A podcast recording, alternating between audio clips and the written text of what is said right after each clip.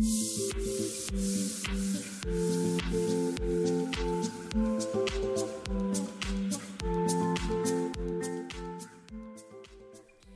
é isso aí, pessoal. Mais uma vez aqui, mais um podcast no Você Que Diz. Hoje, de novo, a gente tá aqui com um cara que é Ferrari. Mais uma Ferrari, né? F50. cara. F50? Pois é. Ou é um Porsche Boxster, uma Ferrari. É um cara especial, né? Falar a verdade.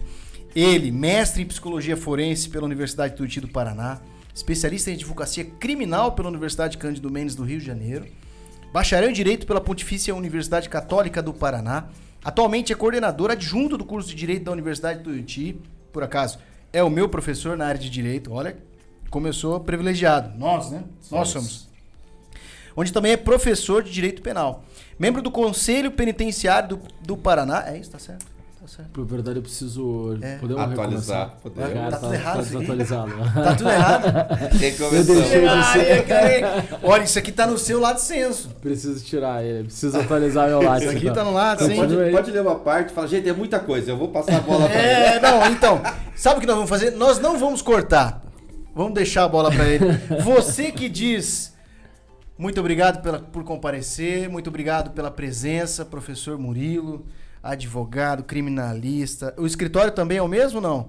O Pereira escritório Jorge. Pereira Jorge Zagonel, é isso? Isso mesmo. É, então, Pereira tá bom, a gente Jorge, vai deixar isso aqui, Zagonel cara. e A gente vai deixar porque ficou engraçado. O pessoal vai falar assim, pô, o cara tá perdido lá. Não, na verdade é que ele é mais coisa do que isso. Eu vou passar pra É ele. muita coisa, não Se apresente aqui, professor doutor Murilo Jorge. Muito obrigado. Obrigado vocês pelo convite. Né? Na verdade, Satisfação É, nossa. Deixei o Conselho Penitenciário há alguns meses. também a, ok. a coordenação da, do curso de Direito da Tuiuti. Né? Não estou mais lá Hoje é a professora Gabriela, é? coordenadora junto. Hoje é a professora Gabriela Buzzi, coordenadora. Então, pertenço sim aos quadros da Tuiuti com muito orgulho aí desde 2008, já se vão aí 15 anos, né? E mas é isso aí, eu costumo quando me perguntam aí o que é que eu faço, eu costumo dizer, eu sou professor e advogado. É, acho que isso me basta, basta. E sou muito feliz por isso, adoro a docência e adoro muito a advocacia, em especial a advocacia criminal. Mas é mestre também em psicologia. Sou mestre em psicologia, Psicologia forense, isso, pela Universidade Tuiuti do Paraná. E Pesquisador nesse assunto também, né, professor? Sou, já há algum tempo aí venho pesquisando, né? Ingressei no mestrado em psicologia forense em 2015 e desde então venho pesquisando bastante na área, especialmente eh, na área do parricídio, né? Os Eu ia crimes. comentar isso, porque um- Isso. uma das coisas que, quando eu conheci o professor, soube desse livro seu e é incrível. Filhos que matam pais. Poderia ser um programa já pro podcast, porque é um caso que a gente vê tanto, tão emblemático isso, tão atípico. Se, se eu estiver falando errado, o professor me corrija. De forma nenhuma. Mas não é, não é, não podemos imaginar como aceitar um crime desse. O assalto, podemos, ah, assaltou, beleza. Ganhou na mão armada, beleza. Mas filhos que matam pais, esse é um crime difícil de lidar e o professor ainda é mestre pesquisando isso, estudando essa questão e fez o livro, né? Parricídio, filhos que matam Interessante pais. essa tua observação, Juliana. Interessante porque assim, essa é uma visão que as pessoas, via de regra, têm quando pensam no crime de parricídio. Mas é interessante observar como, nos casos reais, muitas vezes, quando se estuda o fenômeno, por que, que levou um sujeito a matar o próprio pai, a própria mãe, não raras às vezes, nós temos explicações para isso, para isso, melhor dizendo, que às vezes levam à absolvição do sujeito. Sim. Interessante observar. né? Então, é, o É porque quando eu falo o título assusta, né? assusta. Filho matou o pai. Ninguém Assusta. para pra pensar qual foi a causa que levou um crime desse a acontecer, né? assusta. Se o pai, não vamos dizer culpabilidade, que é o culpado quem o outro, mas o que ocasionou isso, se, o- se do pai ou do filho, né? Muitas Nós trabalhamos com o contexto social. né? Nós trabalhamos com o conceito é, daquilo que se espera da relação de filho e pai. Mas quando você tem um contexto familiar que leva a um evento extremo como esse, alguma coisa de errado aconteceu. Então é preciso olhar com cuidado, Com porque certeza. se eu tenho uma situação em que um filho chegar a ponto de atentar contra a vida do próprio pai, da própria mãe, é porque algo de muito errado aconteceu. né? Algo de muito errado errada. aconteceu. E na sua carreira, você já defendeu algum caso assim, professor? Sim.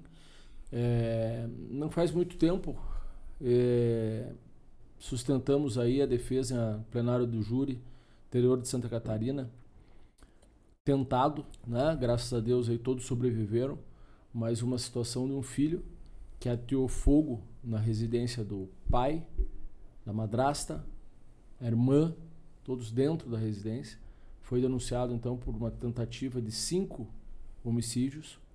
É, e aí é interessante observar que a denúncia chega ao tribunal do júri por um, cinco tentativas de homicídio qualificadas e o acusado sai do plenário absolvido pela tese da clemência. Uhum. Veja, o júri que analisou o caso, que entendeu a história de vida daquele jovem, entendeu que ele não merecia mais um castigo na vida. Né? Já tinha sido para lá de castigado ao longo da sua vida e o absolveu pela clemência. Ele foi a júri popular. Foi a júri popular. Bom, mas já que entramos nesse assunto, porque popularmente falando, o cara tem dinheiro, contratou um bom escritório, mas não foi o caso. Pelo, pelo que o professor relata desse caso, houve um mérito que levou à absolvição.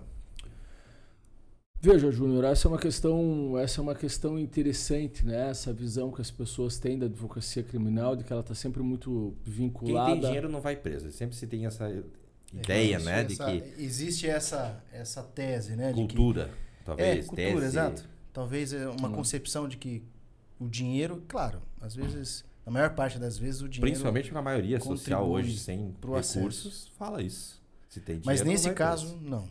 É uma pena dizer, sabe, Jefferson, isso é uma realidade, infelizmente. Uhum. Né? As pessoas que não têm, às vezes, acesso, recurso a uma defesa né, sólida, a, a enfrentar a, com todo o rigor que um processo penal precisa, às vezes as pessoas estão mais sujeitas a uma condenação. Por que, eu digo isso? Porque no processo penal a luta é contra o Estado e é uma luta em glória. É difícil para um acusado conseguir montar, constituir uma defesa que se coloque contra todo o aparato do Estado. Né? O Ministério Público, quando vem com uma acusação, o Ministério Público tem toda uma estrutura por trás para promover uma acusação. Uhum. Quando você vai fazer a defesa de um acusado, é muito mais difícil você concorrer com essa estrutura do Estado. É, mas o advogado criminalista, ele é, sobretudo, um apaixonado. Sim. Né? Então, o direito é importante, todos nós precisamos sobreviver, precisamos pagar as nossas contas, precisamos sustentar nossa família, mas o criminalista é um apaixonado pelo que faz. Então, isso às vezes fica no segundo plano, e quando nós nos deparamos, como foi esse caso, uhum. né? Com defesas que, que a gente precisa fazer. E aí o pagamento vem num segundo momento, vem, né? não deixa de vir, vem, mas vem num segundo momento. O, o principal é você poder realizar a sua missão e chegar no final e dizer o trabalho foi feito. Nesse caso, ele ter o fogo na casa e alguém morreu? Como é que ficou? Não, todos conseguiram sobreviver. Né? Foi um momento de ira dele. No momento em que ele ia ter fogo na casa, ele começa a gritar é, inclusive ofendendo a família que estava ali dentro, enfim. Isso fez com que eles acordassem. Foi no começo da madrugada. Uhum. Acordam, todos conseguem sair, ninguém morre. Né? Graças a Deus ninguém morre. Por isso eram cinco tentativas de homicídio, nenhum homicídio consumado. Né? Ele foi réu confesso, não negou a prática do fato. Certo. Mas infelizmente uma história muito triste, história de uma pessoa que desde que nasceu, quando eu digo isso, não é força de expressão, é porque era um recém-nascido e já começou a sofrer os maus tratos ali no seio daquela família. E o júri reconheceu isso e entendeu a razão pela qual ele chegou num fato extremo como aquele. Então, uma hipótese em que só o júri absolve, né? Hum. Porque você não tinha uma tese jurídica muito estampada para um caso como esse, senão a clemência, né? a compreensão da sociedade pelo que aconteceu. E foi o que E nesse foi... caso, por que, que ele foi levado a júri popular? É, necessariamente é, é, pelo fato de não haver vítimas, uh, mesmo assim ele foi a júri popular. Sim. O que seria isso? O, o, a competência do, do júri popular é estabelecida na Constituição Federal para crimes dolosos contra a vida, certo. consumados ou tentados. Né? Então, no crime tentado, você não tem a produção do resultado por uma circunstância que é alheia à vontade do indivíduo. Então, o comportamento dele é idêntico no crime consumado e no crime tentado. Certo. O que muda é o resultado, que não pertence ao campo de ação do sujeito. Né? Então, mal comparando aqui, se eu pegar uma arma de fogo e desferir um disparo contra você, o meu comportamento é o mesmo se você vier a morrer ou não. Né? Porque o, o controle do resultado não está mais na minha mão. Eu fiz o que eu tinha que fazer para alcançar o resultado. Né? Então, se o crime se é considerado preliminarmente, é importante dizer, se há um juízo preliminar de que se está diante de um crime doloso contra a vida, um crime intencional contra a vida, a competência para julgar é do tribunal do júri. É interessante observar que a previsão constitucional está no artigo 5 da Constituição, sem querer ser muito técnico aqui, mas isso entrega para a competência do júri uma garantia para o indivíduo. O artigo 5 é o artigo que estabelece as garantias individuais. Isso. Cláusula pétrea, né? Cláusula pétrea, exatamente. Então só vai a júri popular aqueles crimes que ou só deveria ir, né? Aí vai ter uma discussão doutrinária, jurisprudencial a respeito, mas enfim, só deveria ir a júri popular aqueles crimes que, se julgados num juízo singular, o sujeito seria condenado. Mas em se tratando de um crime doloso contra a vida, é preciso entender as razões do indivíduo. Porque por mais maluco que possa parecer o que eu vou dizer aqui, o homicídio, e aqui vou parafrasear o Nelson Hungria, né? O homicídio é o crime por excelência. O homicídio é o crime que qualquer um pode praticar. Porque as razões pela qual o sujeito pratica o homicídio são razões humanas. O indivíduo mata o outro por ódio, por vingança, por raiva. Né? Veja, eu não estou não tô passando a mão na cabeça para dizer que são motivos nobres, Sim. mas são todos motivos humanos.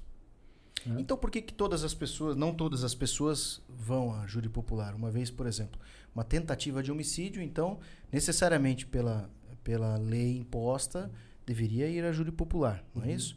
Sim. Mas tem alguns agravantes que adicionam a necessidade do júri popular ou não? Ou todos perante a lei deveriam ir à júri popular quando atentam contra a vida do outro? Todos vão. Todos vão. Todos vão. Você tem, no caso de júri popular, você tem uma fase preliminar do processo, onde se ouve uma testemunha, se produz a prova, né, o juízo de formação da culpa. Se você chega na, nessa fase final do processo, o juiz entende que sim, tem materialidade do crime, indícios suficientes de autoria, e se está diante de um crime contra a vida, doloso, importante dizer, culposo não vai. Okay. Se for doloso, necessariamente o júri popular é o, é o caminho. Só o júri popular tem competência para julgar. E na sua concepção, o júri popular é uma alternativa melhor ou, digamos, é uma alternativa mais humana para a realização da para o julgamento, para a definição da pena para o indivíduo? O Tribunal do Júri é a manifestação mais democrática yeah. É. de justiça que se tem. É a sociedade julgando um semelhante. Né? Então é o exercício máximo de cidadania. Quando eu penso que o quão importante é votar, poder ser votado, né? exercer a cidadania de uma maneira plena, eu não consigo imaginar outra forma de exercer a cidadania mais plena do que julgando um semelhante. Né? Então, claro, não se pode julgar pelo tribunal do júri todos os crimes. Não haveria estrutura para isso. Né? Então, é, os demais crimes, aqueles que não são dolosos pela, contra vida, são julgados pelo juiz de direito. Normal, regra normal. Mas, quando você tem um crime como esse, não basta a regra do direito. Eu preciso entender o sentimento da sociedade em relação àquele fato. Como é que a sociedade enxerga? E é por isso que o júri é tão apaixonante. Né? O direito é a prova sendo produzida no olhar do jurado? A prova sendo produzida sob a análise criteriosa de sete jurados que são escolhidos entre cidadãos comuns, com as portas abertas do plenário para que toda a sociedade possa participar. Então, o, o júri é sem dúvida nenhuma brilhante sob todos os aspectos, necessário para que a gente possa exercer a cidadania de maneira plena. Eu vou ainda insistir um pouquinho na pergunta. Vou ser um pouquinho do advogado diabo aqui. Mesmo às vezes sabendo é já da resposta. Mas o júri popular, na sua concepção, é uma maneira mais, é, digamos, assertiva. É, por que, que eu estou questionando isso? Porque, veja, nós tivemos um caso emblemático que foi o caso da Flor de Lis, uhum. né, onde ela pegou na forma, em vários aspectos de crimes a qual ela respondeu, e pegou uma pena até muito, muito salgada. Talvez, digamos, ainda parece que há recurso, a defesa já inclusive eu acho que protocolou a, recentemente a, a, defesa dela protocolou recurso para anular o júri. É, mas quando nós. Por que, que eu citei a Flor de Lis? Porque é, recentemente nós tivemos aí um, um, um documentário pelo, feito pela Globo, e onde esse documentário trazia ali algumas informações. E às vezes as informações não condiz com a verdade, ou a edição de um vídeo pode surtir muito efeito no júri, ou na, nos familiares, ou nas pessoas. Minha pergunta é: se eu utilizo um tribunal do júri, é, que são pessoas comuns, essas pessoas é, seriam parciais, imparciais? É, como eu vou saber se essa pessoa não é parcial? Porque tribunal do júri não há recurso a não ser anulação do, do, do julgamento, é isso? É, e é. muito tempo se passou, né, acho que complementando, essa influência pode, qualquer pessoa do jurado que participou, ter tido por meio da mídia, por meio da imprensa. Exatamente. Né? Porque ela, por muito tempo, ela se manteve com a imunidade parlamentar, então não pôde vir a julgamento. Passou a eleição, ela não se reelegeu, casa caiu, teve que encarar o. A, é que eu vou dizer, cidadão comum, simples. E aí, por isso, ela foi para júri. É, é, nesse sentido tua pergunta? É, eu, eu, eu, eu vejo mais pela imparcialidade, a uhum. necessidade de quando você está na frente de um juiz de primeiro grau, vamos imaginar um crime de estelionato. Você está na frente de um juiz de primeiro grau, ele avalia os documentos, avalia os fatos, colhe, faz a oitiva de testemunhas, enfim, é todo um processo. E aí, caso haja necessidade de recorrer, você recorre para o desembargador, vai para uma segunda instância, enfim, tem, segue todo o rito. Depois STJ, STF, enfim, se couber recurso. Ah, ah, no caso do tribunal do júri, fica limitado a essas pessoas que de alguma maneira, em casos, por exemplo, não casos simples de pessoas é, é, que são desconhecidas, mas no caso de pessoas conhecidas, é, talvez a mídia ou a nossa a, a, comunicação hoje ela atinja os objetivos de modificar o pensamento dessas pessoas. Cabe, claro, a defesa a tentar demonstrar isso nos autos uma maneira. Mas eu, por exemplo, assisti o documentário da Flor de Lis, por isso que estou fazendo esse comentário do Tribunal do Júri, aonde hoje, como estudante de direito, eu vejo alguns aspectos que estão mesmo errado no processo. É, até alguns deles eu li, a equipe que entrou com, com recurso colocou e eu achei interessante, porque eu realmente observei isso, até mesmo no documentário. Houve coisas que não foram colocadas no documentário é, aspectos é, e acontecimentos que na época a mídia, a mídia televisionou e depois houve a necessidade de, de abafar essas informações.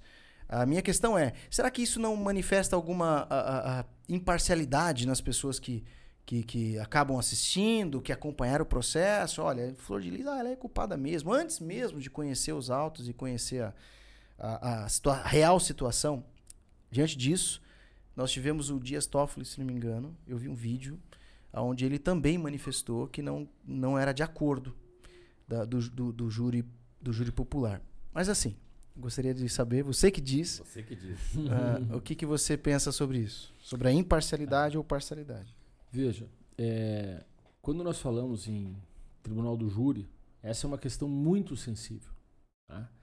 o que acontece nos casos midiáticos. Uhum. Primeiro a gente tem que perceber que os casos midiáticos eles são uma parcela, representam uma parcela muito pequena né? é, de todos os casos que vão ao júri popular exatamente. diariamente no país inteiro. Não são né? todos, é, exatamente. Não são todos. Segundo aspecto que a gente tem que observar, e, e você cita muito bem, Júnior, a questão, né, nós temos na figura do ministro Dias Toffoli uma pessoa que não gosta, já se manifestou mais de uma vez a respeito, ele não gosta do júri, né? Nós percebemos isso, talvez na, na sua origem, né? não, não encontramos nele uma, uma figura de pessoa ligada ao tribunal do júri, nunca militou na advocacia criminal, uhum. especialmente voltada no tribunal do júri. Mas esse é um desafio que precisa se encontrar, mas nós não podemos esque esquecer que o juiz de direito ele também é suscetível às influências da mídia. Ele também é um ser humano. E aí ele também vai ser impactado pelo jornal, ele vai ser impactado pelo documentário, ele vai ser impactado pela rede social. É verdade. Ser, né? É impossível dizer que não, né? Por mais que ele venha ser imparcial, humano, né? muito técnico, por ser juiz, experiente, com todo o seu conhecimento, mas é ser humano. E aí nós podemos, né? E, a depender da religião dele, do que ele acredita, já pode influenciar bastante. É um ser humano, um ser humano como outro qualquer. Né? Então veja, quando nós vamos para o tribunal do júri, nós não temos um juiz. Nós temos sete juízes. Leigos, é verdade, mas nós temos sete. E o veredito vai se dar com base na maioria deles. Né? Então, só por aí você já tem uma garantia maior também. Né? É claro que aquilo que nós chamamos hoje de originalidade cognitiva no plenário do júri é muito importante. O ideal é que o jurado chegue sem conhecer nada, que ele tome contato com a prova no dia dos fatos. Agora, nós temos um outro princípio importantíssimo, princípio democrático importantíssimo, que é a liberdade de informação. Então, nesses crimes que geram repercussão, é impossível fugir disso. Sim. Eu sempre vou ter uma repercussão e o jurado vai chegar contaminado. Vocês citaram aqui o caso Flor de Lis.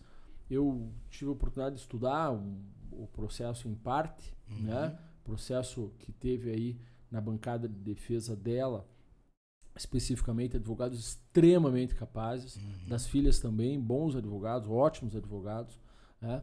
Mas nós tivemos aí na, na bancada de defesa da Flor de Lis, doutor Rodrigo Falks, especialista em tribunal do júri, doutora Janira, advogada carioca, excepcional advogada, né? e eles tiveram o cuidado de pesquisar muito eh, esse impacto da, da mídia eh, nos jurados, especialmente no Conselho de Sentença de Niterói. A gente não pode esquecer que né, não foi na, na, capital do Rio, quer dizer, é. né, ainda numa comunidade ainda menor, onde ela era muito conhecida. O crime teve uma repercussão ainda maior. Se para nós repercutiu aqui, imagina, imagina para lá. É. Agora, quero me parecer que Poderia se ter tido algum cuidado maior nesse caso, claro, não por parte das defesas, uhum. mas talvez um controle maior para que o documentário não fosse apresentado dias antes Nas do vésperas, julgamento, é, exatamente. como foi o caso. É. é claro que eu assisti o documentário, quem assistiu sabe, o documentário ele, ele tem um lado, ele narra uma história, né? E todo o processo, qual, qual, seja qual for o processo, uhum. ele terá no mínimo duas histórias, é. no mínimo duas. Porque muitas vezes o processo tem três, quatro, cinco. Né? É. Qual é a verdade? Verdade.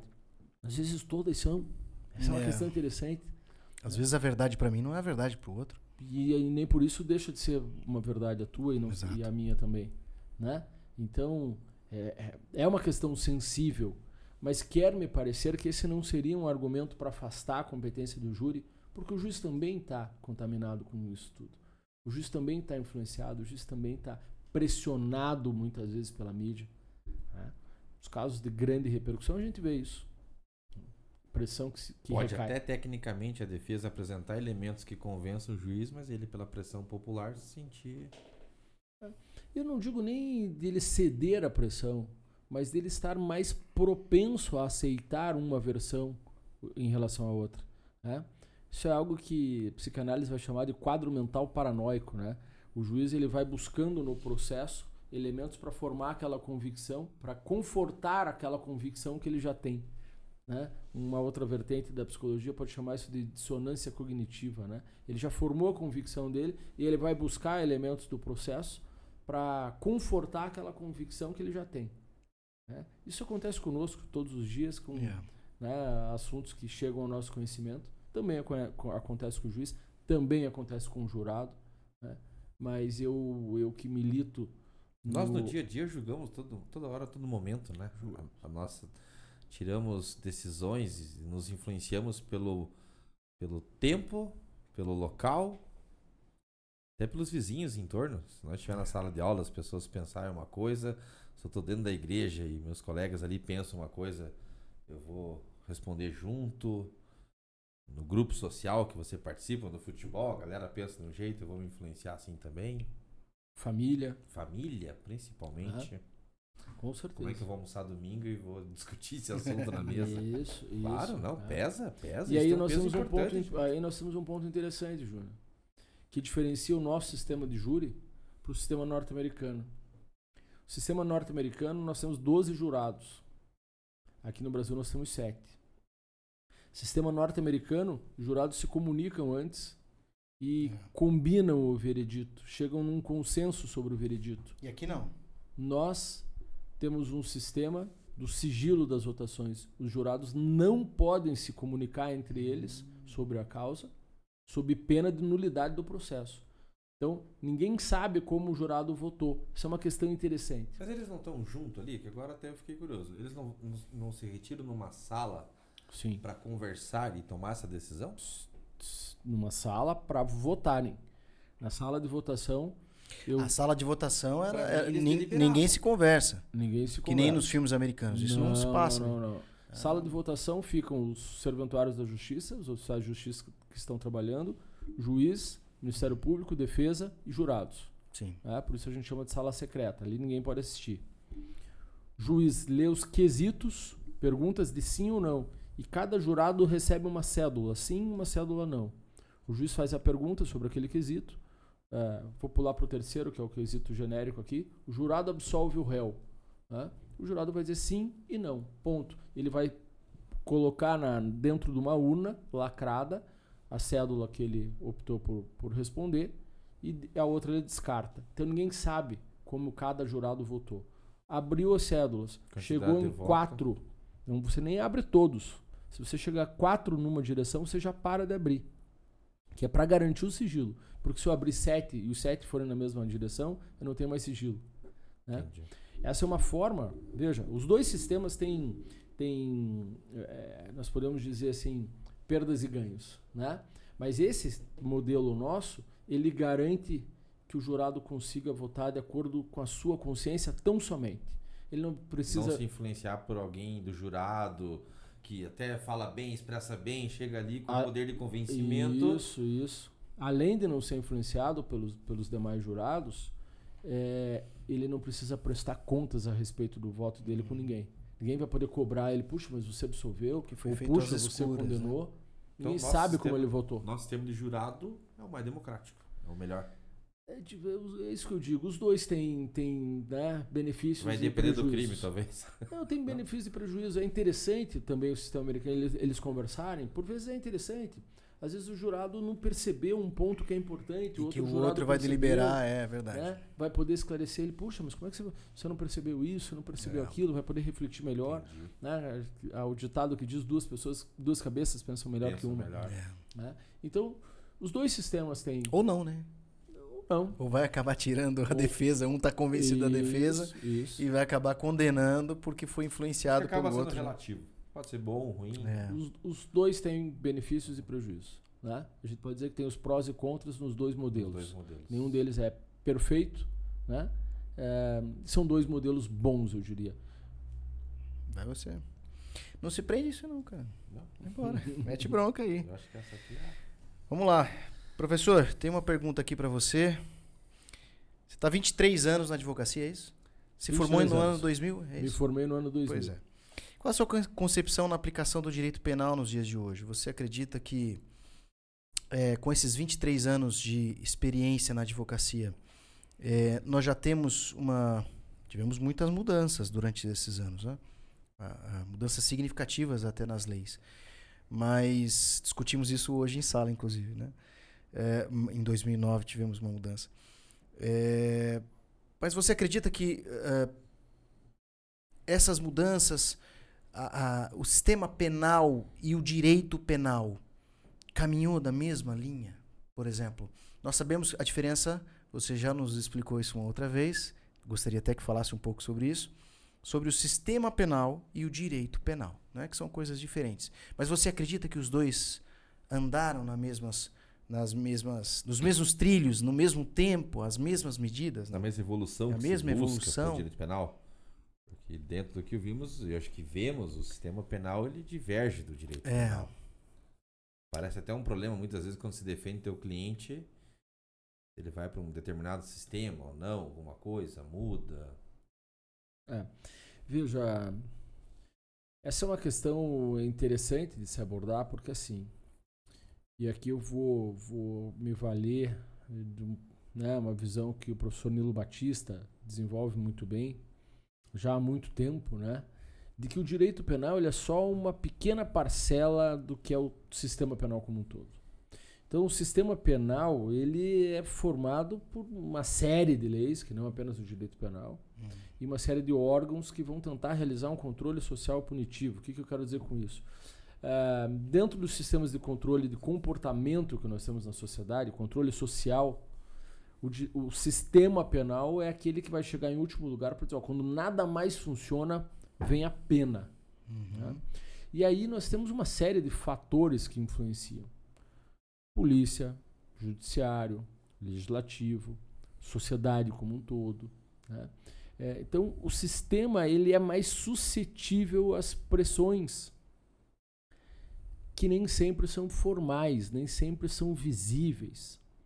O direito penal, enquanto conjunto de regras, ele tem um controle sobre ele mais rigoroso. Né? Agora, um acaba influenciando o outro. Veja, eu não posso dizer que eles não caminham juntos. Eles caminham juntos, um contaminado com o outro. A grande verdade é essa. Um acaba contaminando o outro. O fato é que, se por um lado o direito penal ele é garantista, ele serve para trazer segurança jurídica para a sociedade e especialmente para os indivíduos, de que o Estado só vai poder exercer o poder punitivo sobre ele se ele romper uma determinada regra, o sistema penal ele já não é tão igualitário assim. O sistema penal ele é, é mais cruel. falho, seria isso. Ele é mais suscetível às pressões. Então o sistema penal ele é seletivo, o sistema penal ele é cruel, o sistema penal ele ele direciona muito quem é que a pena vai tocar. Por que é que nós temos uma dificuldade tão grande de pessoas que estão próximas ao Estado sofrerem sanções penais? Né? Porque elas se valem de todo o sistema de forma favorável a elas. Quando na verdade, quando você se depara com aqueles que estão mais marginalizados, esses caras não têm nada para usarem a favor deles. Uhum. Então o direito penal é apontado para eles com todo o rigor do sistema penal e é mais difícil resistir. Então, se vocês, se a pergunta é como é que como é que o direito penal e o sistema penal ele se manifesta na sociedade, a gente precisa refletir sobre o que, que a sociedade espera dele. A gente vive um momento delicado, um momento muito delicado em que as pessoas estão relativizando as suas próprias garantias sem entender o risco disso. Uhum. A gente só entende o risco disso quando o canhão vira para nós. nós. mesmos. Né? Quando está virando para o inimigo lá, eu bato palma. É. Quero mais é que o Estado avance sobre ele. quero cadeia, eu quero punição, eu quero rigor. Mas quando o canhão vira para mim, opa, onde é que estão as minhas garantias? Não é assim? Uhum. Veja, eu só posso dizer que eu estou diante de uma regra justa quando ela vale para mim e vale para o meu inimigo. Se ela vale para o meu inimigo e não vale para mim, ou se vale para mim e não vale para o meu inimigo, alguma coisa tem de errado. Né? Nesse caso. Linha... Opa! não, pode falar, pode falar. Pode Será falar. que é a mesma coisa? Eu acho que é a mesma coisa. é, então eu... Nesta linha, professor, acho que usamos, você falou bem aí, que vale para um vale para outro. O que antes era usado, hoje é atacado e criticado. É, é isso, meu parceiro? É isso aí. A gente conversa bastante, não é à toa. Delação premiada. É, isso, isso. aí. Eu ia falar exatamente sobre isso. É, eu até fiquei numa dúvida, o senhor falou, ah, o sistema ele é a parte da aplicação da, da pena. A delação premiada, ela, ela surge na visão popular como algo para negociar a pena. Uhum. Você me corrija, mas vamos dizer, você tá ferrado, você tá pego. Mas vem cá. Se você me contar todo o braço desse esquema, em vez de 20 anos, você vai ficar 3. Em um ano você está fora. Yeah. É. Então me dá a entender que a delação premiada é um dispositivo do sistema penal e não do direito penal. É isso? É. Ou não? A, a delação premiada é uma regra de processo penal. Né? Então, a gente precisa separar aqui porque ela trata de um procedimento. Né? Então, ela é uma regra processual do que hoje nós chamamos justiça penal negociada. Esse me parece um caminho sem volta, sabe? É, talvez esteja sendo aqui muito rigoroso, né? Não. Mas é, se, se não é sem volta, vai demorar muito para a gente fazer uma meia volta, né? uhum. né? Nesse caminho, porque veja, a gente já vem há algumas décadas avançando na justiça penal negociada. Durante muito tempo, a justiça penal ela tinha uma única direção: Estado acusado, Estado acusado, única direção. É, desde a década de 90, talvez a gente pode começar citando aqui a Lei 9.099-95, que introduziu a transação penal para os crimes de menor potencial ofensivo. Então, aqueles crimes muito pequenininhos, crimes cuja pena máxima, inicialmente, na, na lei original, era pena máxima de um ano, depois, o Juizado Especial Federal, pena máxima de dois anos.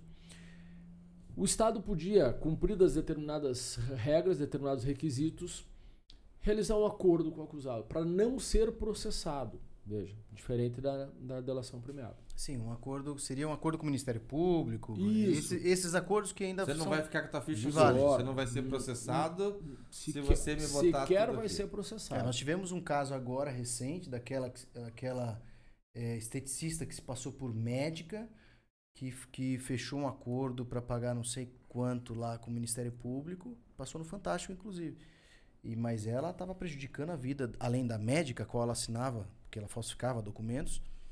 E mesmo assim o Ministério Público achou que era oportuno fazer esse acordo. É esse tipo de acordo que você está citando. Eu não conheço especificamente esse caso, Sim. mas se, se nós estivermos falando somente do crime de exercício ilegal da medicina, ele é cabível. Ele é cabível. É, porque, Então, no porque- seu ponto de vista, existe, existe ainda a possibilidade. Você acredita que é normal a possibilidade de, de fazer o acordo, de o Ministério É, Público não, decidir antes e perfeitamente. seguir com o processo? Perfeitamente. O artigo 76 da Lei 9.099 prevê isso. Uhum. Então, se for um crime de exercício ilegal na medicina, o, a pena máxima não ultrapassa dois anos, é um crime de menor potencial ofensivo, cabe transação penal. Certo. Mas eu tenho outras formas de, de justiça penal negociada. Suspensão condicional do processo está prevista na mesma lei, é uma forma de suspensão de, de justiça penal negociada. A delação premiada é uma forma de justiça penal negociada para acontecer já numa outra fase, com outros efeitos, que pode levar a uma diminuição da pena, uma mudança da pena, ou até mesmo, em alguns casos, o perdão da pena. A delação premiada prevê isso.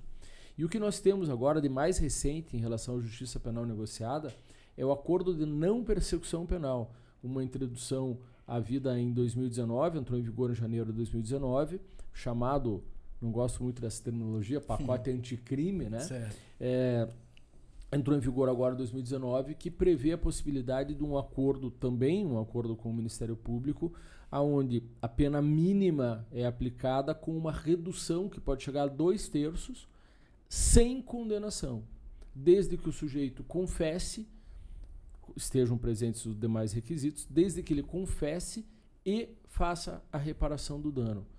É, emprestamos isso lá do direito penal norte-americano também, trouxemos agora uma inovação para o nosso direito, todas as críticas que se pode fazer em relação ao Instituto, mas veja que cada vez mais nós estamos ganhando força com essa justiça penal negociada. Então, a delação premiada é um instituto que veio aí, né, primeiro para os crimes de organização criminosa, para tentar o desmantelamento de, de organizações criminosas mais complexas. Mas você enfim. acha que é assertiva? Veja, ela alcança a finalidade que ela se propõe. Se é, se é correto ou não, é do ponto de vista moral, do ponto de vista ético, é uma outra questão. É, porque nós, nós tivemos aí na, na Lava Jato, que eu acho que, é, eu acho que foi o processo que mais Usou É, da- é, utilizou desse desses- dispositivo. esse dispositivo. É, obviamente a gente não tem nenhum, nenhuma tendência aqui partidária, porque hoje a gente vive num país muito complicado, quando se vai dar Uhum. uma opinião, especialmente do direito, aparentemente você tem uma, uma opinião uma, é, formada e na verdade não. É, me preocupou muito o fato de que isso pudesse ser utilizado para qualquer fim. Então a ideia, aparentemente para mim, como cidadão normal, é de que ah, a Lava Jato usava esse artifício para pressionar alguém a gerar provas contra si ou contra outros. É, se é realmente ah, algo moralmente bacana, não sei, mas eu estou falando de pessoas que tinham lá sua vida, estavam num sistema penal degradante, pessoas que certamente tinha estava passando dificuldades, então vamos manter você preso até que você delate o famoso X9, até que você entregue outros. Nós tivemos o caso Marcelo Odebrecht na Lava Jato, que foi o que eu acho que o que segurou mu- muito mais, foi, foram mais de dois anos, esse cara segurou, até ele fechar a delação, tal delação premiada. O que, que seria premiada? Você pode ir com uma tornozeleira eletrônica para sua mansão. É, será que isso realmente é, é- é o caminho do direito? Isso não pode respingar no cidadão comum? Isso não pode chegar até nós, pessoas normais, réis mortais? É, o que, que você pensa disso? Aí a gente volta para a discussão entre o que é direito e o que é sistema. É. Nesse caso, direito processual penal e sistema penal. Uhum. tá? Aqui a gente pode trabalhar sem medo de errar, de que o equívoco está na utilização demasiada do instituto como forma de coerção do indivíduo para que ele venha delatar o que fez e o que não fez, inclusive. É, quando você condiciona né, a liberdade do indivíduo a uma delação premiada, isso é uma é. técnica de tortura, tortura, nos tempos modernos. Exatamente. Né? Eu não quis usar essa palavra, mas, mas eu acredito nisso. Né, qual, é a, qual é a diferença né, do, do, do, do ponto de vista prático? Né? Olha, eu, eu vou prender preventivamente, os tribunais mantêm, mantêm. Vou invadir a casa do teu filho, do okay. seu neto. Isso, vou, exatamente. Vou tocar o terror, contas. bloquear. É bom, bloquear as contas já é normal. Eles já é. fazem isso de cara. Muitas vezes nem precisa do processo ter caminhado, só no inquérito eles já fazem isso. Mas é, às vezes é o terror, o terror psicológico que se instaurou no Brasil com, com esse aspecto que, eu, que me preocupa. E que está acontecendo agora de novo, no caso. Mas não seria também uma ferramenta investigatória, talvez? Ou, ou de outra forma? Se eu já peguei você aqui, eu tenho as provas contra você. Mas eu sei que você não é suficiente sozinho para fazer todo isso daí. Mas não consigo pegar o restante. Você tá pego. Eu negocio com você. Por que ser tão uma tortura? se eu sei que eu cometi o crime. Porque a negociação está sendo doleiro. feita sob, sob a ideia de que se você só vai eh, eh, alcançar uma saída provisória, ou, perdão, um habeas corpus uma ou uma liberdade, você só vai alcançar isso não porque um juiz julgou de acordo com o que a lei determina, mas sim porque você entregou alguém que era parceiro suposto parceiro seu no crime e, e, é o que, e é o que o Mas Murilo não é falou. troca na investigação. Às vezes vai além, o cara confessa coisa que nem existe, que nem aconteceu. O que, que, você acha, professor? Você que diz. É uma troca, É uma troca, não tenho dúvida que é uma troca, mas é o reconhecimento da ineficiência do Estado. É. O Estado tem que ter, e ele tem mecanismos para investigar que não seja pela delação. Exato. É? Hoje ela está se tornando regra para esses crimes. Está é, então, mais prático, né? É mais Pega fácil. um cara, negocio aqui com ele, pronto. É mais fácil. E até que ponto essa delação ela, é, ela, ela corresponde à verdade? Hum. Eu preciso ter um critério muito grande para isso. Porque sob a ameaça de uma prisão, sob a ameaça né, da, o Jefferson pontua bem, sob a ameaça da minha prisão, do meu pai, da minha mãe, do meu filho, eu delato o que você quiser. Sim, claro. Uhum. Né? Então até que ponto isso é verdadeiro ou não? Né? Por isso, eu, eu, eu quando vocês me perguntaram é correto ou não, do ponto, do ponto de vista jurídico, é correto, tem uma previsão legal. Se respeitadas as regras formais, ok, é um instituto que pode ser interessante para o Estado. Do ponto de vista moral, do ponto de vista ético, costumo dizer, é o prêmio do Judas. Uhum. Né? É você corromper o indivíduo para que ele delate o terceiro e, ah, eu te dou um prêmio por isso. Exato. Né? E o pior, o, o, ganha o prêmio quem chegar primeiro. É. é. Porque é aquele que delatou, ótimo, ah, eu que fui delatado, agora eu quero delatar também. Não, não, não preciso mais não da preciso mais da sua delação, exato. É. Isso é uma questão interessante também. Como assim? Onde é que está o princípio da igualdade, o princípio da isonomia? É. Isso é um problema grande. A confissão é um problema muito grande, inclusive, diga-se de passagem, no acordo de não persecução penal. Essa é uma questão que nós precisamos enfrentar. Esse instituto novo, que é o, o acordo não persecução penal, ele exige a confissão para ser feito. E aqui nós temos um problema grave. Se você faz o acordo, se você confessa, eu deixo de ter processado, você não vai ser condenado, acabou o processo para você. Cumpre umas horas de serviço comunitário, acabou o processo para você. Se você é inocente, meu amigo, você está fadado a responder o processo. Você não tem direito ao mesmo benefício que o culpado tem. Se eu tenho duas pessoas, uma culpada e uma inocente, o culpado recebe o benefício, o inocente não. A não ser que ele confesse um crime que não cometeu. Veja, Sim. isso é um problema importante que a gente precisa enfrentar. É, mas a situação. Não é a... nenhuma visão isso, né? É de fato uma consequência. Sim. E que se fala tanto, mas julgar a verdade, qual é a verdade, então, né? Se é do delatante ou do acusado agora. Uhum. É, o, o, a pessoa que delata, na verdade, ela, ela tem, tem os motivos. Mas ela não foi presa com o intuito de delatar. Alguma coisa aconteceu nesse período de sua prisão a qual é, é, é, ela pensou, não, eu vou entregar o restante.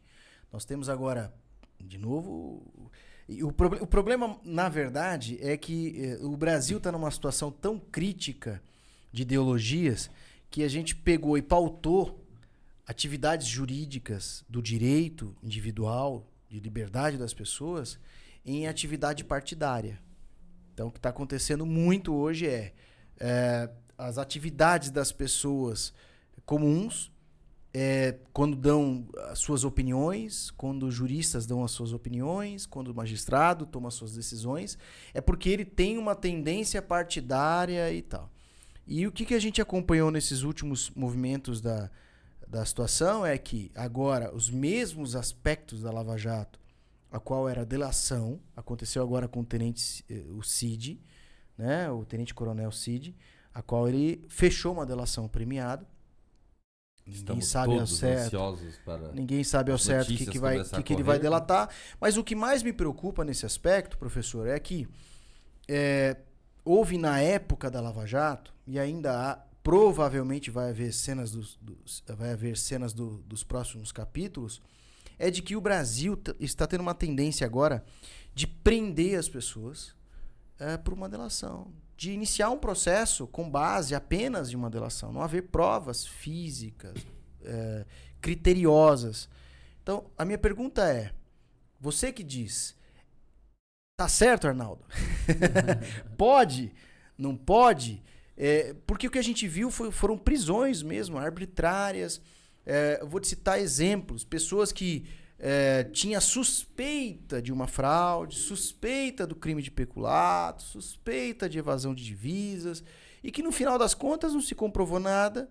A pessoa ficou presa mais de um ano, dois anos, invadiram a casa do, do, do- do filho, do papagaio, do periquito, fizeram horror, tocaram terror, essa pessoa delatou coisas que não tinham provas, né? O caso Joel, Joel, eh, JBS teve muito disso, delatou muita coisa que depois não houve provas, eh, pelo que eu acompanhei na mídia, obviamente não é, não é a verdade dos fatos, mas assim, a gente percebe que existe uma caça, bru caça às, às bruxas nesse sentido de que eh, prender talvez seja mais importante do que eh, eu provar o porquê fiz a prisão. E a lei diz bem claro sobre o, ato de prisão. O que, que, você, que, que você pensa sobre isso?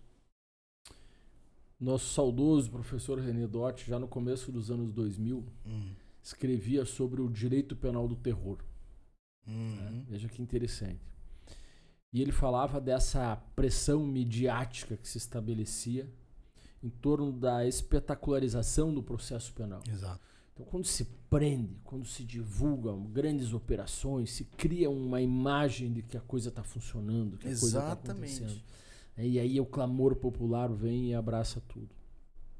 Você tocou num ponto que eu acho interessante a gente observar. Nós tivemos um- uma crise voltada para essas prisões no que tocava o governo anterior, né? ou no governo que antecedeu ainda o anterior, quando a gente Uhum. fala em Lava Jato.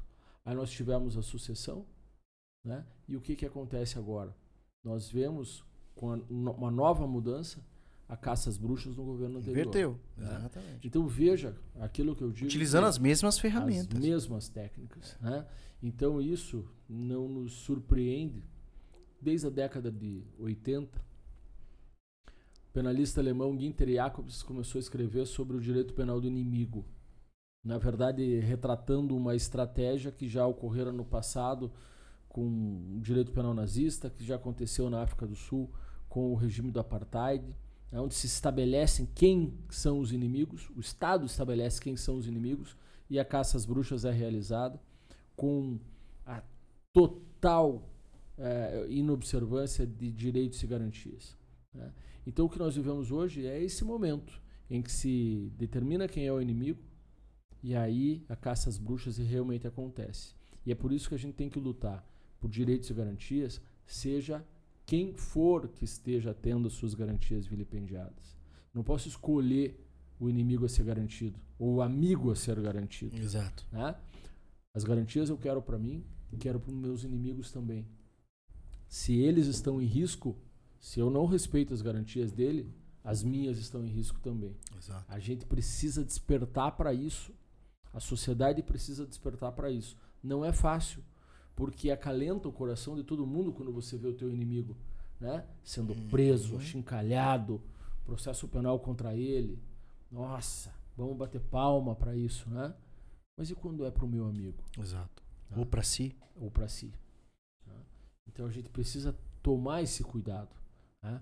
A democracia tem um preço, mas ainda assim é melhor viver numa democracia, é melhor viver num regime democrático É. do que viver num regime totalitário.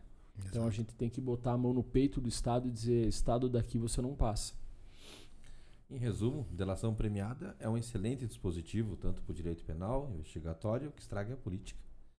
Porque se formos ver a delação premiada, ela só tem um uso ruim ou um uso quando é para um lado para o outro, no lado político. Eles que começaram a usar um dispositivo do direito, interpretaram mal, aplicaram mal, intencional, porque a máquina está na mão, então é muito fácil. E quando a máquina não está na mão, vira. Mas por que, que ele é ruim em delação premiada? Por causa da política. Eu, eu, nem, eu nem diria assim, de punho fechado, que ela é ruim. Acho que o ponto não é Não isso. é, eu acho que ela, que É. ela é bom, porque ela auxilia na investigação. É, é um, é um instituto viável. Né? É um instituto O viável. problema é que tá virando regra. A gente- exatamente, a gente tem que ter cautela. só, Essa é a dificuldade. Ela tá Uhum. virando regra. Isso. Então, se você, se você transforma esse aspecto em regra, você esquece todos os outros artigos e direitos e todo o código do processo penal, todo o código penal, e se baseia só que o Ministério Público tem que buscar ah, algo para condenar. E que é embasado na jurisprudência, no entendimento. E busca já pela É. delação, não mais pela E sim, investigação. claro. E o, o Ministério Público, assim como a polícia, ela tem a autonomia e tem condições de investigar. Aliás, ela tem a obrigação de investigar por outros meios. Eu não posso dizer que o, o Júnior cometeu um crime só porque o professor Murilo disse que ele cometeu um crime. Então eu vou prender o Júnior por causa disso. E aí o juiz embasa isso e fala: não, é porque fulano delatou, então eu vou prender o Júnior por o causa Júnior vai disso. preso primeiro. É, exato. O Júnior vai preso pra ele delatar um próximo Não, vai parceiro, mim, suposto parceiro de crime. objeto da delação. É, é, Então já não, mas não me mas mesmo como objeto mais. da delação, ainda você teve pessoas dentro do, do, do, do sistema da Lava Jato que delatou mesmo preso e depois conseguiu sair com uma tornozeleira eletrônica porque fez a delação e fez a delação premiada. Então, Assim, pra mim, do ponto de vista é, é, é, jurídico, é, você, você tira todos os direitos de garantias das pessoas e passa a focar só na delação, como se fosse ah, lei de Italião. É isso? Olho por olho, dente por dente. Se eu, se eu tiver, se alguém me fizer mal, então eu vou poder fazer mal para essa pessoa. É. No, no, no medievo se dizia que a confissão era a rainha das provas. É. Né? Isso levou a práticas de tortura absurdas. Sim, Roma praticou isso muito. Na Inquisição era, era feito assim. Isso. Então bastava buscar tortura. E aí É. se buscava a tortura a qualquer preço. Né? E hoje nós não falamos mais da confissão, nós falamos da delação. Porque Delação. se eu tiver delação, eu não preciso nem da tua confissão. Só o nome Eu já, te, bonito. eu já te condeno assim mesmo. Exatamente, exatamente. Complicado, né? Professor, Isso vamos... é uma matéria fascinante. Ah, sem dúvida, cara. Sem dúvida. E ó, professor, tem uma curiosidade então, aproveitar, mestre nosso, somos os seus alunos.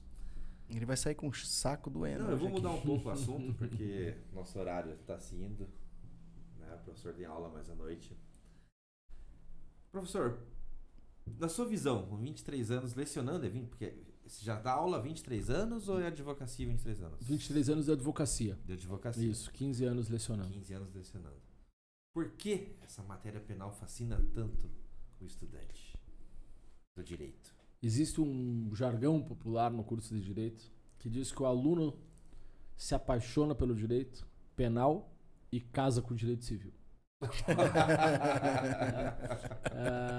A disciplina é muito apaixonante, é muito apaixonante, ela pulsa, ela é viva. Né? Nós, quando tratamos de direito penal, nós tratamos de sentimento, de carne, de osso. Né? Há quem me pergunte assim, Murilo, mas então para ser criminalista é preciso ser muito frio. E eu digo, amigo, se for frio, você vai fazer qualquer outra coisa na vida, menos ser criminalista. O criminalista precisa entender a dor do crime.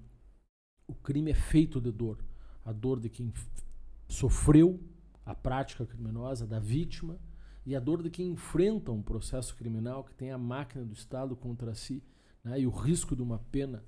As famílias envoltas né, no, no- no processo criminal. O processo penal chora, né, o processo penal sente. E é por isso que o direito penal é tão apaixonante. A gente trata de vida, de liberdade, né, de, de comportamentos humanos que são praticados pela nossa essência, pelo simples fato de sermos humanos.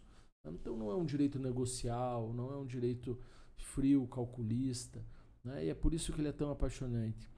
A vivência, na prática, ela, ela traz desafios que muitos não suportam. Por isso que se diz que o acadêmico depois se casa com o direito civil.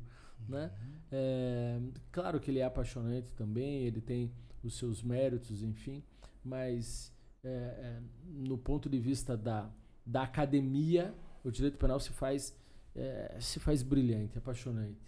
Do ponto de vista da vivência profissional, ele é apaixonante também, mas ele não é para todos. Né? É só para aqueles que se permitem viver essa dor, né? que admitem isso para sua vida, para o seu dia a dia. Acho que você quer dizer no sentido. As pessoas costumam. Ah, isso eu não defenderia. Também. E como também. profissional você tem que defender. É, eu não diria que você tem que se defender, mas. Não aquele, tem que defender, na verdade. A, a, a, pessoa, se, se ela não, não tiver defesa, não tem, não tem julgamento. Começa por aí. Né? E o segundo é que o advogado ele não tem compromisso com a absolvição. Isso é importante se de dizer. Uhum. O advogado, e isso não sou eu que digo, é Rui Barbosa, o advogado ele não defende o crime ou o criminoso, ele defende o direito do advogado. O, é desculpe, que... o advogado não defende o crime ou o criminoso, ele defende o direito do acusado, uhum. culpado ou inocente. Ele é detentor de direitos. E é isso que você precisa defender. Então, quando eu digo aqui que a gente defende o amigo e o inimigo, é porque no fundo eu estou defendendo a mim, a você, a você. Você já passou por situação de, por exemplo, defender alguém e que as outras pessoas fazerem chacota com você, pô, onde é que já se viu você defender esse tipo de pessoa? Porque às vezes a pessoa acha que o fato de você praticar advocacia, você também é um, faz parte de, de um criminoso. É um você criminoso. é um criminoso igual aquela pessoa que é réu, confesso muitas vezes. Sim. A gente é muito julgado por isso. Nós somos muito julgados diariamente por isso. Como é que você defende o sujeito que praticou um crime? Uhum. As pessoas não entendem que você está defendendo o direito de quem é acusado de ter praticado um crime. Isso é uma questão interessante de observar, mas o criminalista ele não se importa com isso, ele gosta disso. Ele tem muitas vezes a sua imagem atrelada do acusado e ele não se importa porque ele olha para o acusado e ele sabe que ele está ali sozinho. Se ele não tiver um advogado, ele não tem ninguém.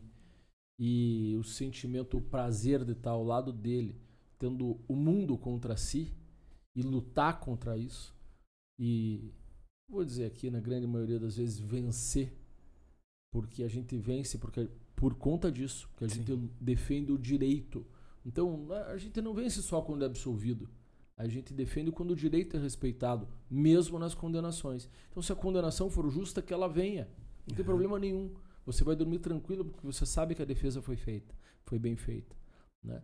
então Pesa, às vezes pesa, não vou dizer que não. Né? É, Canelucci já dizia isso, né? O acusado está lá sentado no degrau mais baixo da sociedade ao lado dele, só o advogado. Né? É pesado, é um fardo pesado, mas é um fardo que a gente gosta de carregar.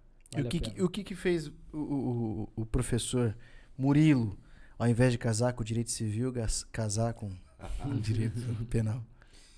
Se Olha, foi o Marco Aurélio que te motivou, tá convidado, viu, professor? Grande professor Ele Marcos Aurélio. Veja, você acaba de citar um exemplo de quem advoga na área do direito civil com o coração. Hum. Apaixonado, porque as aulas dele é incrível. Ah. Ele consegue esquecer o código e explicar para você o que está no código de uma forma ele ressalta, artigo tal, não sei o quê, negócio eu, jurídico, bem jurídico. Ele faz sorrindo. Mas ele, ele, ele fala com uma naturalidade Paixão, das coisas, né? ele constrói. É. E onde você sai de lá querendo advogar já na área civil, quase, Veja, né? Você se sente conhecedor, né? Posso atender já um cliente na área civil. Por que isso, Júnior? Porque o professor Marcos é um humanista também. É isso que faz o direito bonito, entende? Então, não importa a área que você vá atuar, você precisa entender que por trás de toda causa existe um ser humano. Né? E ele é um sujeito que eu sei disso porque trabalhei muito tempo com ele. Né? Tive o privilégio de, de, de, durante muito tempo, trabalhar com ele e terei para sempre o privilégio de dizer que ele é um amigo. Assim, eu gosto muito dele e ele é um humanista. ele sabe que por trás de toda causa tem um ser humano. E é recíproco, porque ele também fala muito bem de você lá na, na- Que nas bom. nossas aulas. Ele Os vai estar exemplos- aqui, inclusive. Os exemplos bom, são uma troca, bom. né? Ele, Ele dá vai o tá aqui. exemplo da sua aula. É. Ele já trouxe caso onde você. ele- ó, eu vou abordar até aqui, mas daqui pra frente vocês conversam com o professor Murilo. que bom. Que Mas bom. o que, o que que levou você a escolher isso? Além, da, além do fato de ser o... Você já foi estudante, Mano, como nós, é. como muitos que você Porque há muita gente... forma. A, a primeiro lugar na segunda fase da OAB, eles escolhem é, o, o É uma direito penal, estatística né? que nós temos que a maioria escolhe o direito penal. É. Ou, ou seria por Pra mais segunda fácil a fase. aprovação, ou mais fácil. Você acredita que a seja por paixão mesmo? Ou por, ou por porque é mais fácil? Ou porque você acredita Fica que as penal pessoas fiquem trabalho, encantadas? que, é? na segunda fase da OAB. Veja, a minha opção pela advocacia criminal, ela se deu no curso da faculdade.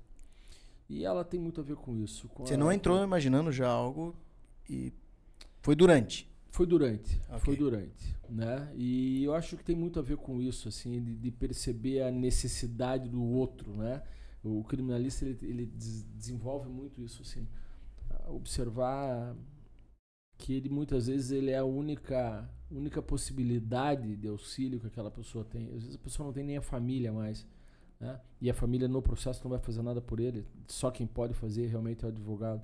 Então acho que isso me me tocou demais e me fez caminhar nessa, nessa direção.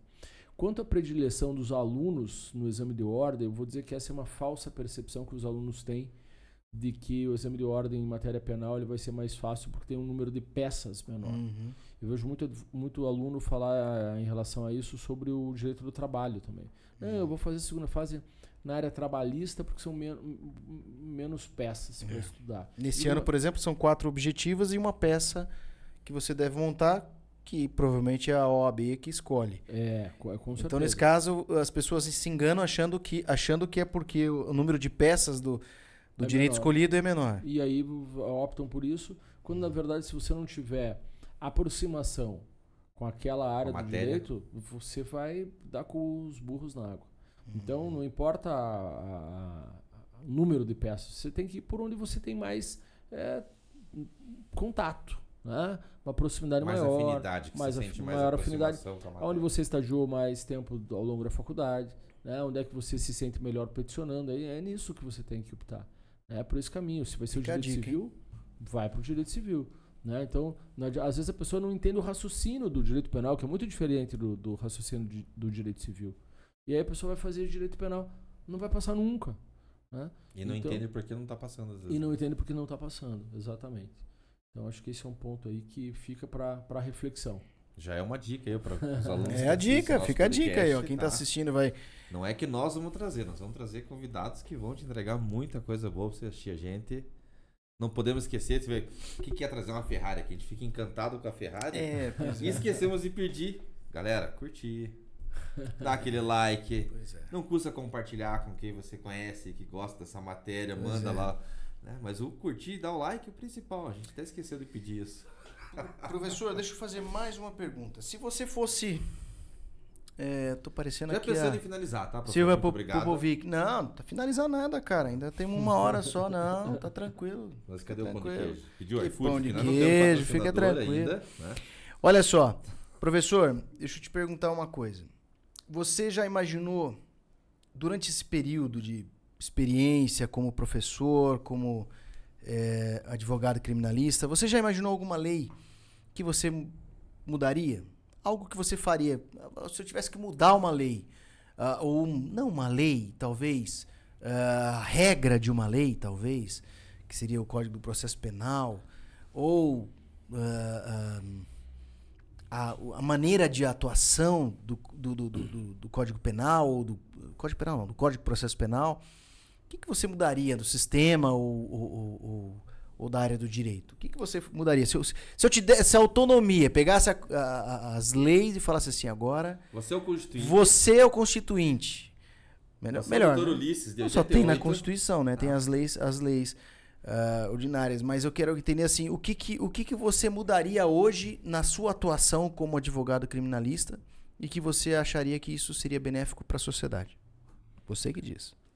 Uma pergunta complexa e- eu acho que eu vou dar uma resposta polêmica. Hum, Isso é muito bom. Se eu tiver que pensar numa alteração efetiva que traga impacto na sociedade, eu diria que é hora de repensar o papel da pena privativa de liberdade, o papel da prisão no nosso sistema. Certo. O nosso direito penal está muito focado na pena privativa de liberdade, com uma falsa percepção de que isso vai trazer algum tipo de benefício para a sociedade.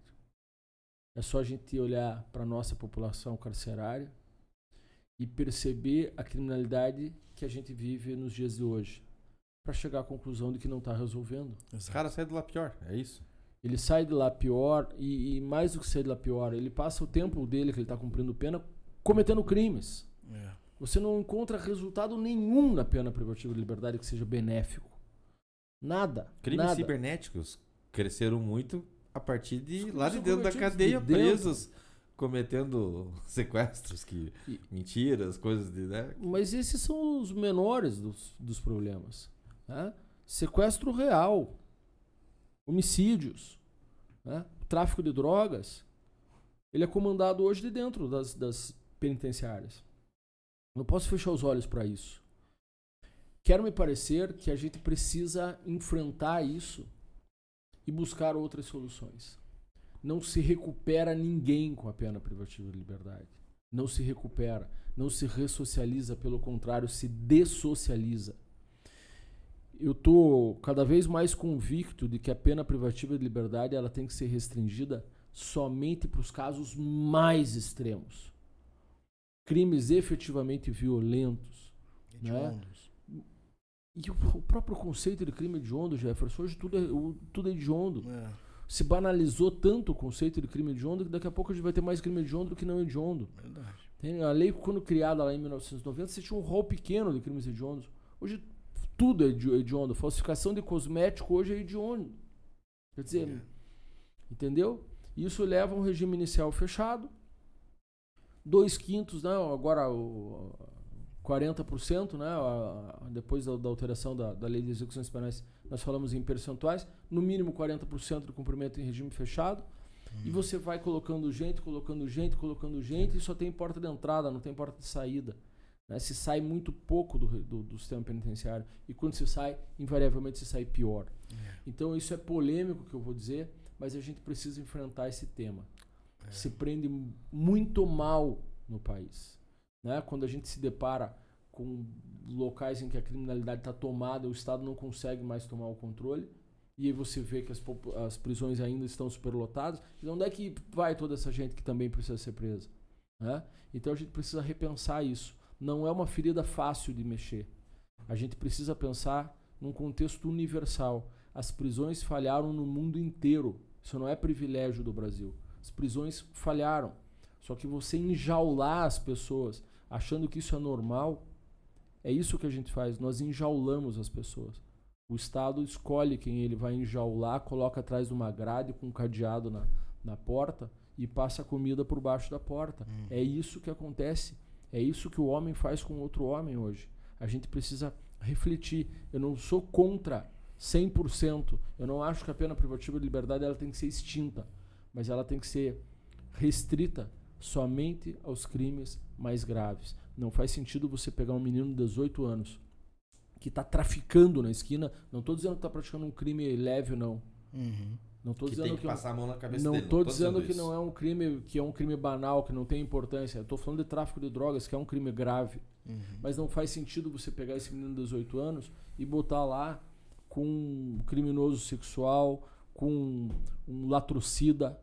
Isso é um crime horrendo, o cara que mata pelo patrimônio do outro, entendeu? E aí você vai botar esse menino lá para ficar cinco anos na companhia desse sujeito lá. E o que que ele, o que que você espera? Que ele saia de lá como? Eu concordo contigo, doutor, porque eu tenho um colega que foi preso muitos anos atrás, posse de droga, cocaína. E acabou dentro desse, esses troços, que é lá em Piraquara. PCE? É, primeiro ficou numa cadeia aqui no centro de Curitiba e depois foi pra lá. Uhum. Ficou uns meses. Eu fui com a mãe dele buscar no dia que ele teve É inafiançável. né? o alvará de. Como é que fala? Alvará de soltura. Uhum. E ia sair pra. Né? Uhum. Esse rapaz, no dia que ele saiu, amigo meu, crente que ele viria pra casa, a mãe dele com café esperando ele. ele queria levar um chuveiro para casa de um amigo, não sei de quem. Nós não entendemos. Quando fomos ver, eu até acompanhei ele, ajudei a comprar o chuveiro, levamos na casa de quem. Era mulher de um preso.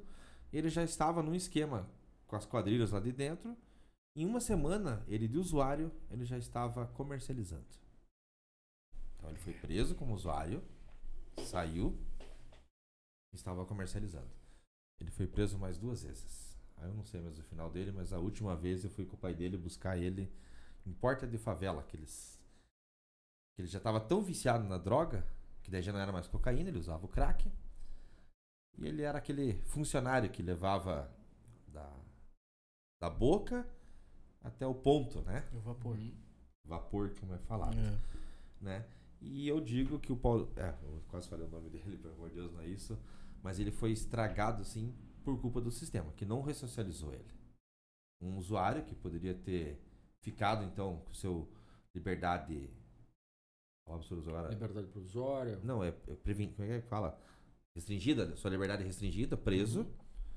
Mas poderia, nesse período, ter trabalhado ele. E não, como você falou, enjaulado, numa cela que cabe 6,20. E onde para sobreviver você tem que vender a alma. Não é fácil. Entendeu? Não- ninguém, ninguém tem a solução mágica para isso. Mas é um, um problema que a sociedade vai ter que enfrentar. Gente, Esse modelo, né, nós, nós passamos historicamente de um processo da, da evolução da pena de morte para a pena privativa de liberdade. Foi um avanço, foi um avanço, mas não funcionou. O sistema penitenciário já passou por uma série de mudanças, desde um sistema que era de, de isolamento total para esse sistema progressivo que nós temos hoje. E, e isso é universal, isso é mundial, né? É, Essa evolução ela se dá buscando uma recuperação, buscando a ressocialização, lutando contra a reincidência. Mas nós perdemos essa guerra, não funcionou. A verdade é essa, não funcionou. E as nossas prisões são masmorras, né? Isso vale para o mundo, não é uma exclusividade brasileira, né? Então a gente precisa, ao meu ver, então assim, quando você me fez uma pergunta difícil, Uhum. a resposta foi polêmica. Não é uma solução fácil, mas a gente precisa repensar. Perfeito. Então é isso aí. Professor, antes da gente terminar, Estamos chegando. chegando Ao no final, mais um programa. mais um. Esperamos ter- tê-lo conosco novamente. Não, tô bem, tô bem. É, antes da gente terminar, a gente promoveu aqui, vamos dar um presente para você. Puxa, obrigado. É uma lembrança, professor. É uma lembrança nossa. Aí, da sua jornada, o quanto é difícil para você se expor. Exatamente. E você, como mestre, como professor, se colocou à disposição nossa para vir aqui. Para nós é uma honra, uma gratidão enorme. É incrível, como falou, pô, começar um programa com uma Ferrari, entendeu? Não é um Fusca, né? A gente só tá tendo Ferrari aqui, né? Obrigado mesmo. Professor, eu espero que você goste. É uma lembrança nossa para que você tenha. Na verdade, é, é- não É é, até é, não, é- deixa é até abrir. engraçado, deixa ele abrir. Porque Que ele vai é você, entender. É, não é bem para você. é, Nós aproveitamos do momento da É, facilidade da aula exatamente. hoje, né? É, nós tivemos uma, uma aula hoje de direito penal, né? Esperamos E eu acho que você vai gostar. Olha, sensacional, sensacional. Que a sua esposa fique Aí, satisfeita, pessoal, feliz, né? É um livro que ele comentou Muito hoje bom, que, bom. que, que não tinha mais e gostaria de ter, porque a esposa. A esposa é? Isso, A é. esposa queria, queria, queria ler o livro. E aí, por acaso, eu fiz uma pesquisa hoje de manhã e a gente achou na, na, numa livraria aqui em Curitiba. E por acaso tinha lá esse livro. Gostei, adorei. E a adorei. gente. Bom, é difícil, né? Como é, como é que a gente vai dar um presente pra alguém né, tão, tão qualificado assim? É, Caiu do é céu. mais, Hoje a aula caiu do mais céu. complicado. Adorei. E aí você Adorei. deu a dica de qual que seria o presente que a gente tinha que dar pra ele, né? Livro muito bom, já, já, já li, vou presentear minha esposa. Já faz a indicação aí pra quem não a sabe. E muita gente É. nos perguntando isso. Ô, peça lá pra ele uma dica de livro, né, professor? É. Deixa Aham. nós, nós também queremos. E vamos, antes de dar a dica, por que você recomendaria essa leitura, professor? Veja, essa... A morte é um dia que vale a pena viver. É. Olha que coisa. E bonito o livro, né? Você não tá câmera. né? Bonito. Aqui, ó. Coisa mais linda o livro. A Esse morte livro, é um dia que vale a pena viver, da autora Ana Cláudia Quintana Arantes. é, esse livro ele é, ele é muito especial. Ele não tem nada de jurídico, até talvez até tenha alguma coisa, é possível pescar alguma coisa de jurídico dentro dele, mas é uma lição de vida mesmo. Doutora Ana Cláudia Quintana Arantes é uma médica, eu não a conheço pessoalmente, mas é uma médica que trabalha somente com pacientes que já não tem mais chance de cura. Hum. né? Então ela tem esse contato muito próximo com a morte. As pessoas, ela tem um contato com as pessoas nos últimos minutos de vida das pessoas. Uhum. E ela traz para dentro dessa obra as lições que ela retira desse contato tão próximo com a morte.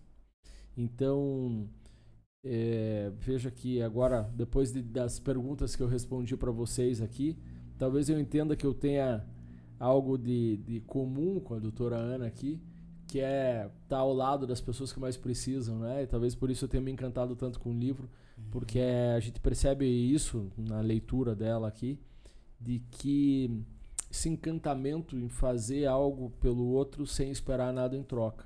Muito e bem. mais do que isso, que, que a gente precisa fazer para não se arrepender mais tarde? É. Né? A, a grande mensagem desse livro acho que é essa. O que, que eu tenho que fazer em vida para não me arrepender no meu último dia? Né? Então é uma, uma recomendação que vale muito a pena, vale muito a pena a leitura. E Bacana. agora eu vou pedir uma dica. Hum. Justamente para nós que se fascinamos tanto nesse direito, né? Não podemos seguir por uma matéria fascinante apenas. Que leitura, ou se existe alguma uma obra que o professor pudesse recomendar para justamente para os alunos que são fascinados poder ter uma interpretação, uma visão, um, um estudo onde, onde fala do direito penal, mas não com esse fascínio por mexer coisas. Porque não é só alegria. Nós sentimos que o professor tem isso. Quem assiste sua aula percebe-se que você não atua somente por atuar. Você é apaixonado pela, pela área, pela sua profissão, principalmente por ministrar aula, por ser professor. Que você não precisaria ser professor. Você faz porque você é apaixonado. Mas e aí? Para os alunos que hoje. A gente entra no direito imaginando uma coisa: senso de justiça, vamos fazer isso, eu não vou defender vagabundo, eu não sei o quê. E os cinco anos vão, vai nos preparar e vai mudar a nossa forma de. Principalmente política. A gente entra lá de um lado, um é outro, outro é outro, não sei o quê. E nós começamos a aprender a entender a Constituição, leis, normas, né? Que obra, para a gente finalizar, professor daria para esses alunos fascinados segurar um pouco, calma, não é só fascínio. Mas isso aqui vai te dar uma visão para você entender se é a paixão que você tem para você seguir, porque o fascínio não vai manter ele, né? O fascínio é uma coisa igual ir no Montanha Russa, é gostoso, você vai de novo, não sei. Né? Agora, quando você é apaixonado, você vai, quantas vezes for. É, a uma missão, uma missão difícil, Júnior. né? Se eu tivesse que escolher uma obra, eu acho que eu vou ficar aqui com o processo de Franz Kafka.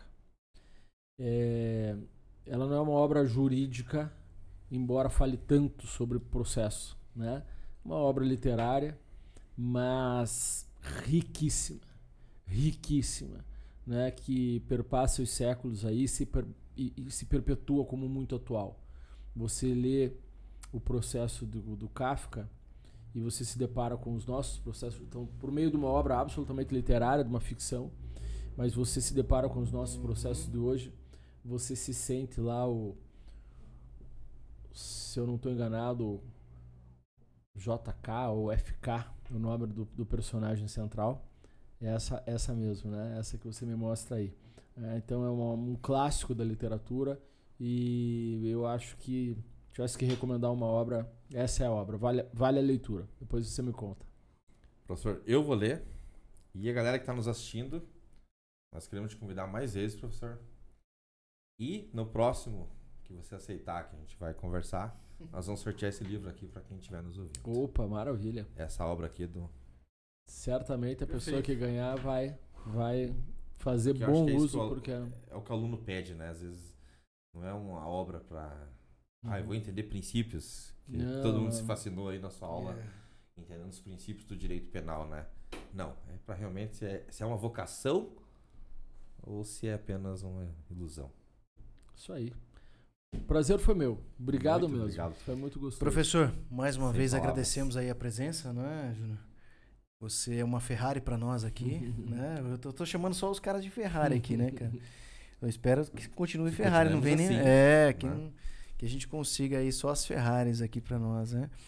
Mais uma vez eu agradeço a sua presença, é esclarecedor demais. Quando quiser, as, a- as portas estão abertas, né? E você que está em casa, É, espero que você tenha gostado desse momento. É, provavelmente você vai ter os cortes aí com as definições das, das coisas que nós falamos, dos assuntos que nós trocamos aqui. É, tem muito conteúdo. Nossa. Tem muito conteúdo. É, se puder, dá o curtir ali, o like. Também pode nos seguir nos canais. E agradecemos por demais a, a compreensão e a paciência aqui com o professor que só teve coisas boas para nos trazer hoje, né? Muito obrigado, professor. Mais uma vez agradeço a sua presença. Espero que tenha gostado do livro. Tenho gostei certeza. Muito. Você já leu esse livro. isso que, isso que, é curioso. É, ele já leu esse livro. É. Esse já, ele já leu e veio garantir um presente para a mulher dele que cobrou, que ele doou o livro. É isso, não? Isso, isso Ele doou o livro e a mulher dele falou: Puxa vida, você doou o livro que eu queria ter lido e tal. Tá aí, ó. Então ele tem um livro aí hoje. Obrigado, obrigado. E aí eu agradeço por demais a sua presença conosco aqui. Tá bem, professor? Eu que agradeço. É isso aí. É um prazer, conte comigo sempre. Obrigado. Valeu. Pessoal, valeu. Aqui mais uma vez, você que diz, e vamos pro próximo, pros próximos capítulos aqui da nossa novelinha. Vai vir bastante. É isso aí. Com o Bruninho Valeu, bastante treta. Obrigado. bastante treta. Obrigado aí por, por comparecer até agora. Uma hora e tanta de, de podcast. E é isso aí. Obrigado, professor. Forte abraço.